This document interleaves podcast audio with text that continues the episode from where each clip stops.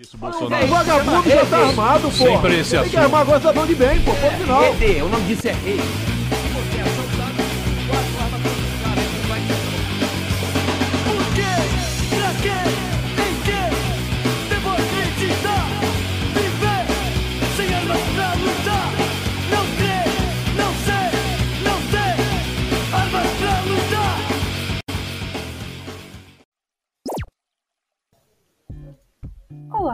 Eu sou Lívia Ramos e seja bem-vindo para um podcast feito exclusivamente para o trabalho de humanas da escola César de Djalma Pessoa. Hoje analisaremos criticamente a situação da violência e do fluxo de armas do nosso Brasil, tendo como base os Objetivos de Desenvolvimento Sustentável, os tópicos 16.1 e 16.4, a qual o primeiro fala sobre reduzir significativamente todas as formas de violência e as taxas de mortalidade relacionada em todos os lugares.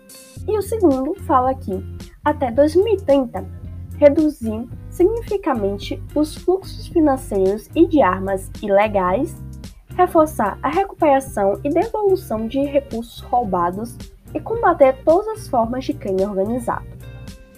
Bom, no Brasil, as causas do aumento da violência são complexas e envolvem desde questões socioeconômicas, demográficas, culturais e políticas.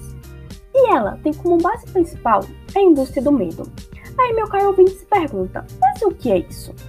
Vamos pensar um exemplo mais palpável. Ahn, pensemos que você vai para a padaria comprar um pão. E a partir disso, a gente consegue ver, a partir daquele pão, chegar até a sua mesa, ele precisa passar, primeiramente, pela agricultura, onde o agricultor precisa plantar a semente do trigo. Depois, ele vai para o processamento, as fábricas, que vende para o comércio e, ao ser adquirida, chega no prato do consumidor.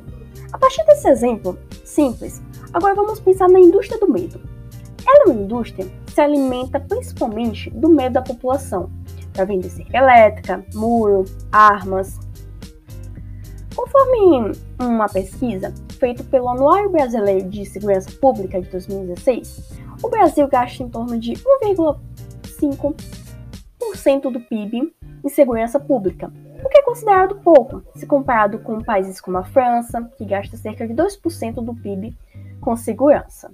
O cidadão comum, ao se deparar com esse tipo de notícia, ele fica com medo ao ver que os problemas relacionados ao aumento da taxa de criminalidade sobretudo nos grandes centros urbanos, percebe que tem como causa principal a falta de investimento. E por causa disso, o Brasil tem 1 milhão e 151 armas legais nas mãos de cidadãos civis.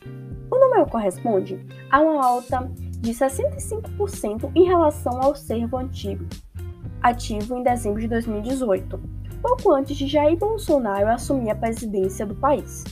Na época, era 697 mil armas na posse de civis.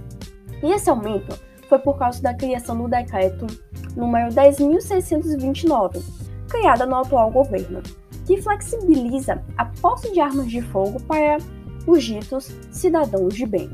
A motivação para a criação do decreto deve ser a preocupação do governo com a segurança destes cidadãos, que seriam pessoas que pagam seus impostos e não podem depender de policiais para sua segurança.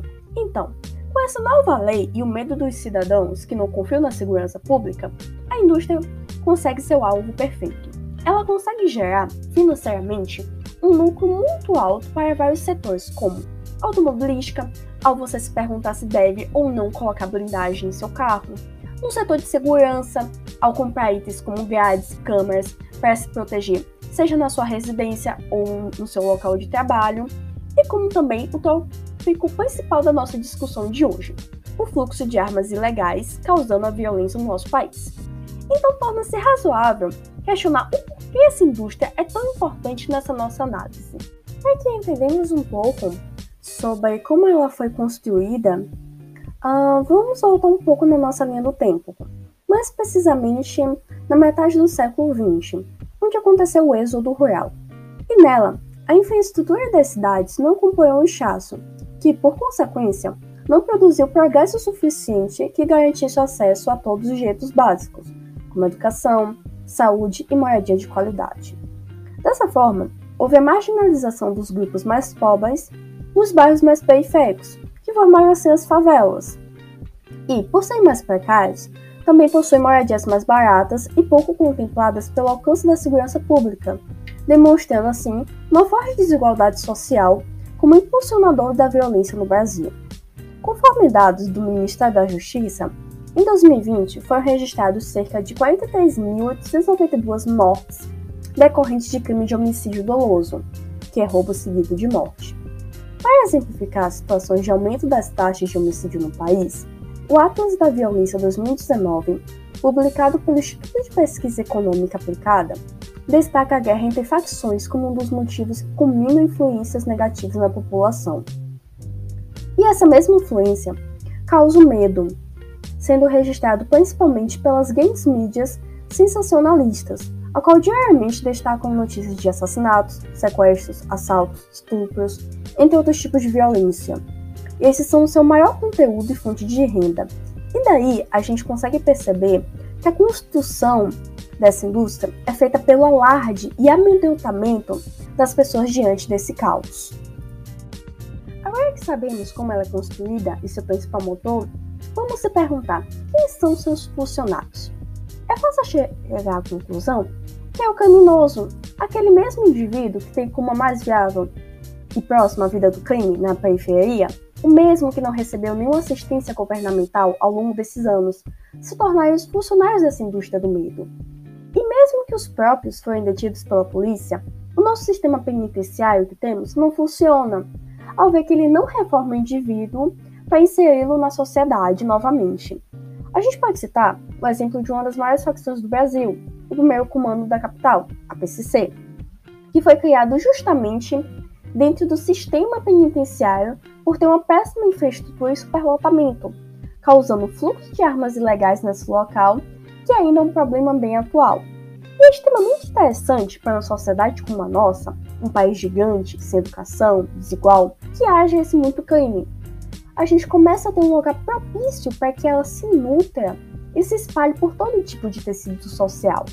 A gente pode ver ela nas coisas mais cotidianas, como comprar essa roupa mais cara, pois ele está em um lugar mais seguro, e comprar mais barata mesmo, pois está em outro lugar mais perigoso, ou ir para um shopping em tal lugar, pois ele é mais seguro, e para outro e não ir para um outro shopping com a mesma com as mesmas coisas, pois está em um lugar mais perigoso, perto das favelas.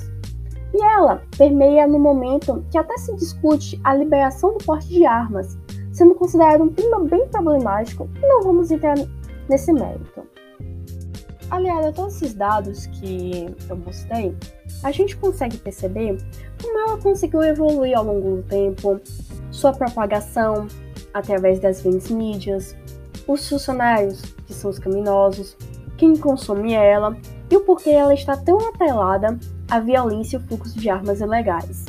É já não pensar, depois de tudo isso, que só a liberação das armas vai resolver esses problemas, ou que defender que bandido bom é bandido morto, visto que é preciso corrigir uma série de falhas antes que o país enfrenta, como? A falta de educação, falta de oportunidade de trabalho, desemprego, miséria e desigualdade social.